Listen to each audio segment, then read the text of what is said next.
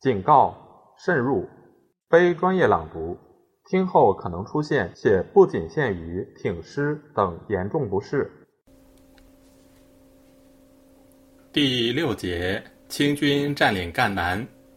顺治三年三月二十四日，金生桓等部攻克吉安，随即由江西提督金生桓部支援总兵柯永胜部合兵向赣南推进。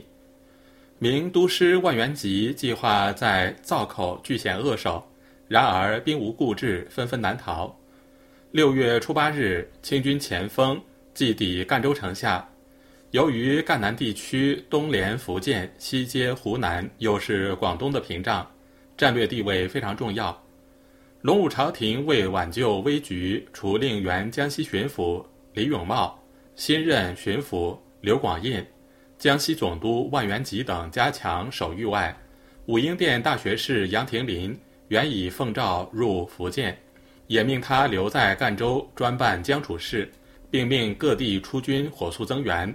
先后到达赣州地区的有御史陈进，从云南招募来的滇将赵印选、胡一清部三千精兵；两广总督丁魁楚派的童以镇、陈克部四千人；大学士苏关生遣发的广东兵三千人；湖广总督何腾蛟发总兵曹志健领兵两千名，加上原江西赣州守将吴之藩、张国作部和杨廷林等。从禹都调来的受府阎罗总四营头张安等部，至八月间聚集赣州城内外的明军兵马不下四万。这些从各地抽调来的援军本来就缺乏同心同德精神，力在速战。都师万源吉却不趁诸军出至锐气方张之时同清军决一雌雄，而以动出万全为由，要等待广东吏部主事龚分。兵部主事李随求招抚的海寇罗明寿统帅的水师来到，以便水陆并举，力创清军。八月二十三日，清军趁罗军不备，夜间在张江上偷袭水师，巨舟八十余艘全被焚毁，船中所载火攻器械付之一炬。罗明寿带领残兵逃回广东。次日早晨，败讯传来，万源吉、公分。黎遂求等辅英动道，追悔莫及。清军趁势于八月二十八日冲破广营，二十九日击败滇军。其他各路援军见势不妙，退往禹都、韶州。赣州城内只有大学士杨廷林、都师万源吉、兵部尚书郭维京和一批地方官，守城兵卒不过六千名。清军在九月初九日占领南康县。十五日攻占上游县，十九日起包围赣州城，双方相持十余日。十月初三日，清军大举攻城，副将高进库、冯君瑞攻南门，副将刘伯禄、贾雄、白元义、何明弼攻东门，副将徐启仁、杨武烈、崔国祥攻西门，副将李世元等攻归尾。到当天晚上三更时分。清军数梯登上东面城墙，城内明军仍拼死抵抗。高进库、徐启仁、李世元、杨武烈、冯君瑞、崔国祥等督促部下官兵由突破口上城大战。至初四日午时，明军抵敌不住，赣州失守。杨廷林投清水塘自尽，万源吉也投水而死。郭维京入嵯峨寺自焚死。同时遇难者有翰林院兼兵科给事中万发祥、太常寺卿兼守道彭七生、吏部主事龚分、兵部主事王其宏、黎遂求等官绅三十余人。赣州的失守在南明史上具有关键意义，因为以赣州为中心的江西南部是连接福建、湖南的要区，又是广东的屏障。后来，金生桓、李成栋的败亡，都同清军扼守这一重镇有密切关系。清军凭借有限兵力攻陷赣州，固然在很大程度上是由于明朝都师万源吉部署不当，但湖广总督何腾蛟的坐视不救也是重要原因之一。隆武帝在福建处于郑芝龙集团束缚之下，一筹莫展，早就有意移驻江西。一六四六年正月，朱玉建手敕何腾蛟，命他先遣精甲一万，迎镇湖东，指江西湖东道管辖地区。同月给大学士苏关生的手敕中又提到，仍有七省左右将军印信二科，顺基与郝永忠、张先弼公授。再给楚都臣、辅臣、镇臣敕各一道，速遣进兵一万来湖东迎驾。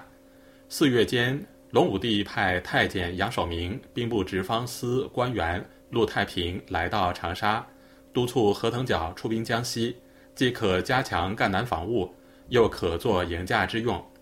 何腾蛟勉强派遣南安伯郝永忠带领部下兵马一万余名，经郴州入龙泉。今江西遂川县，张先弼率部由湖南攸县出江西永新，号称左右两路迎驾军。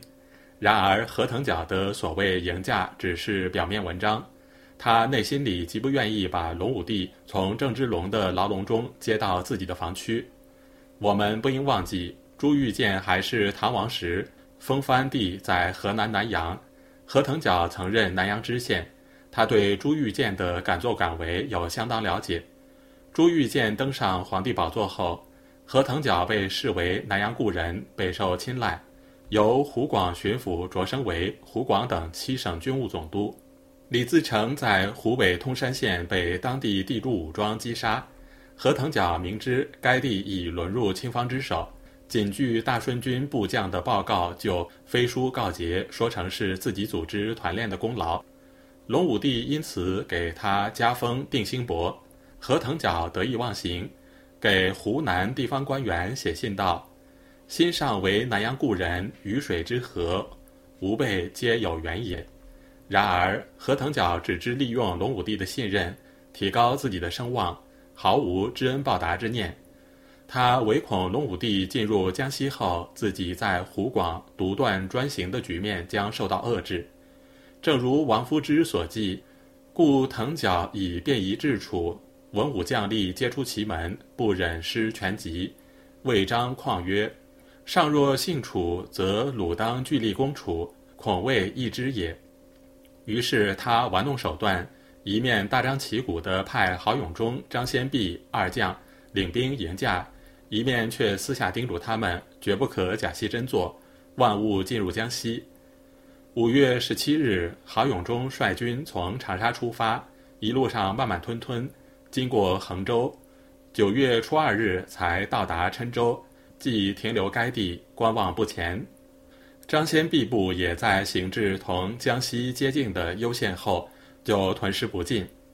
这几个月正是清军进攻赣州、隆武帝进退维谷的时候，何腾蛟为了保住自己的权势，竟然置大局于不顾。